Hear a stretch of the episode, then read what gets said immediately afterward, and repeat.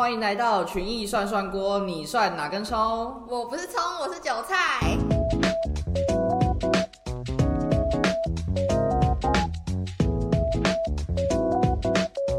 我我我讲故事可以讲三个小时，就是刚刚讲哦管理这一块啦，呃有没有职场宫斗这一块？呃，我自己有遇到过的经验哦。那我以前在其他公司，不是群益这间公司，那时候我的主管他是一个控制力非常强的人，然后那间公司的风格又是派系非非常的鲜明而且明确，对你你站错边，你就是不是生就是死这样。对对对，然后在那个环境，如果人一天有假设十个小时好了在工作，我可以大概有三个小时是在处理斗争的这件事情。那个时候，当然你不是管理阶层的时候，你就会开始参与这件事情嘛。主管都会可能会建立自己的敬畏亲信敬畏军。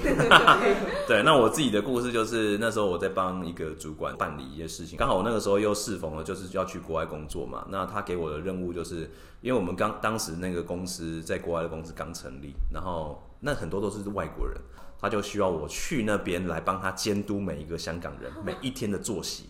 为什么？因为第一个他控制力很强，所以他没有办法亲临现场的话，他就会希望掌控第一线的所有的状况。而且那个时候公司刚成立嘛，所以也没有所谓的打卡制度，所以就是很多人可能就啊迟到啊、早退啊，然后干嘛干嘛干嘛，对，然后还真的就记录到蛮多很夸张的事情。但是他主管其实也都是呃自己做评估用的，啊因为他是一个督导嘛，他就是希望我去帮他收集一些情报，然后比如说他要我呃暗中传达一些讯息的时候，他就会先跟我转，他不会直接用呃官方宣告的方式告诉底下的人，他就会请我在那边周旋，哎、然后这样子的工作大概也就维持了半年一年左右啦。其实工作很简单，哦，如果当你的主管交办这个任务给你，你就是想办法把任务达成就好。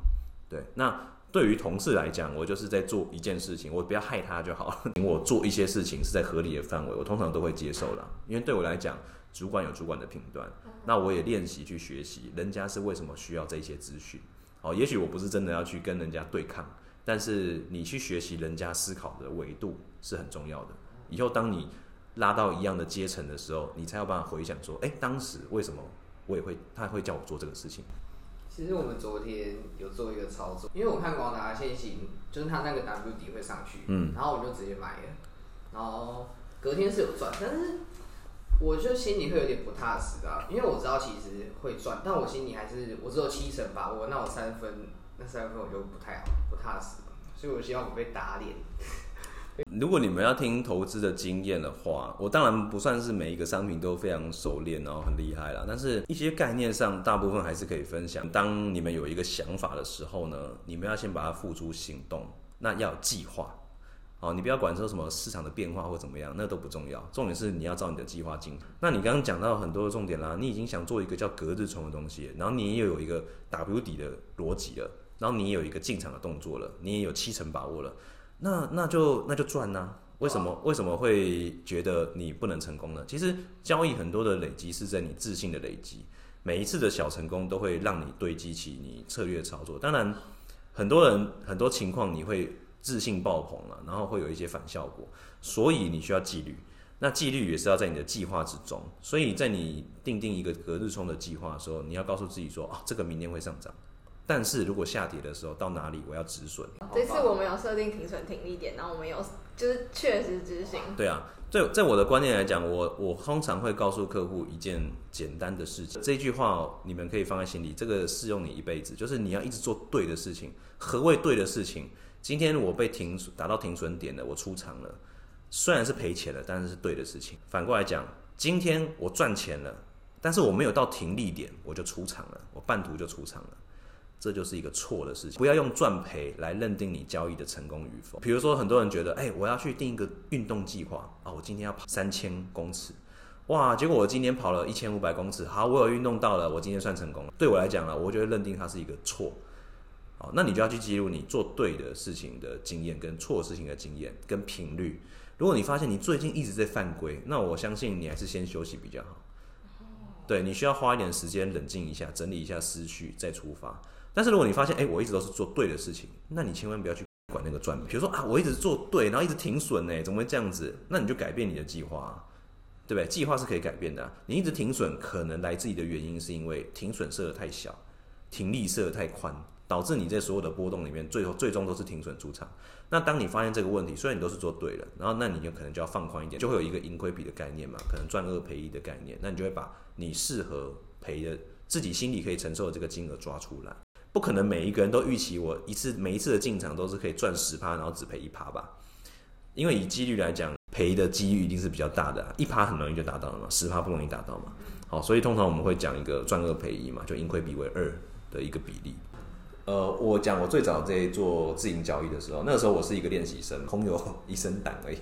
然后，去金融公司上班，去自营公司上班，老板教我很多东西，然后我做的很好，因为我是一个纪律性我觉得算不错的人。那时候胜率非常高哦，那时候每一天日胜率居然可以到八成，我那时候已经是觉得靠，我就是天下无敌了。后来就跟老板讲说，哎，我不要当练习生了，我要独立。老板跟我讲说，哎，不要这样，你才做四个月而已。他认为我太菜了。哎，还没有看过什么大风大浪，我就说没有，不用啊，我觉得我这样已经很 OK 了。我觉得人生有很多机遇呢，那时候刚好遇到那个时候的美股的高点，那时候正在创新高，创新高这件事情是非常痛苦的，因为它的波动很小，它就是在一个很暧昧、慢慢匍匐前进的一个阶段。那时候交易是非常难做的，然后我们那间公司又是必须要每天交易的公司，好，因为你你要持有一些交易的身份，你必须要每天都要进场。那跟在台湾开户做交易是不一样，你想休息可以休息，我们那时候是不能休息的，每天都要进场，所以这个中间就遇到了很多挫折啦。我还记得我那个时候从日胜率可以到八成，甚至结算一个月至少都有七成以上，转成自己交易自负盈亏交易之后，连续十七天赔钱，就完全相反，就是人家觉得你完全换一个人，以前那个意气风发一直赚钱那个人是在哪里？那是我第一次就是就是真的体会到这种这个过程。那第二次讲的就是我在离开某一间公司的时候，变成当时一个短暂的全职交易的时候，发现哇状况也是很差。我后来才发现，哎不对，我没有办法逼着自己去接受更多的薪资，认识更多人，跟更多人交流。我那我觉得那是我成长的动力啦。哎，只要失去这个的话，我一个人闷在家里会一直往下，一直往下，能力会越来越差，越来越差。这个过程是非常痛苦的。你看，你看哦，你去上班一定都有钱，对不对？但你做交易是不一定有钱的，但是你有机会获得超额报酬，所以你是要有有这种接受这种心态的，对，是这样子。所以也是很因人而异啊。对，因人而异。我现在的呃讲多一点好了，就是我现在的的做法是这样子啊，就是因为我没有办法全职嘛，哈，没办法专职的做交易了，所以我会把我的策略变成就是波段，甚至是更长。季节性的操作，让我的看盘的时间可以减少，但是取而代之的是，我用更多的专业来让我的胜率有很大幅的提升。嗯，你们现在还是在学习的阶段，我现在已经是应用的阶段了。就对我来讲，学习这些技巧已经是吃饭的工具，很简单的。我现在如何是把我很多的知识都在一起，可以变成一个赚钱的东西？没有，如果你们要潜心要往这样子的模式去探索的话，你可以去体会一下。就是什么叫做真正的研究？很多研究是为了研究而研究了。你总是提出一些看法的看法，你要给我赚钱的看法，或者是他不会赚钱会赔钱的看法，你可以提出这个对我才有帮助吧？为什么？因为我来市场不是来跟你讨论学士的嘛，我是来赚钱的，对吧？你在那边跟我讲很多大道理哦，这个原理是什么？因为叭叭叭叭叭叭叭，所以最后会这样子发生哦。那我就问你下一个问题，就是所以我将要怎么赚钱？对，你告诉我吧，你要有个结论吧。所以结论是买进美股，或是买进什么什么，或是怎样怎样怎样做，其他不是不重要，其他是你来告诉大家你怎么发现的过程。我可以直接告诉你结果啊，那你听更一知半解，为什么？你一堆问号。那那个结论是研究员去帮自己强化的自己的论调。在我心里，一个敢下评论的研究员，他绝对五十分起跳。对。那不敢下结论，研究员再怎么加分，就只能加五十分。其实他的结论是错的吗？也可以啊，但是你敢下结论，你才会进步啊。你一直下错结论，你就会去思考你的研究有没有问题啊。这跟刚刚交易其实可以结合哎。没有，因为交易跟研究本来就是两个领域，你知道吗？嗯。做交易的人不一定会做研究，做研究的人也不一定会做交易哦。所以有办法两者兼顾的人，基本上都非常非常厉害。那种人才会是在我心里是接近可能八十九十分。好了，我要去开会了。好，谢谢谢谢。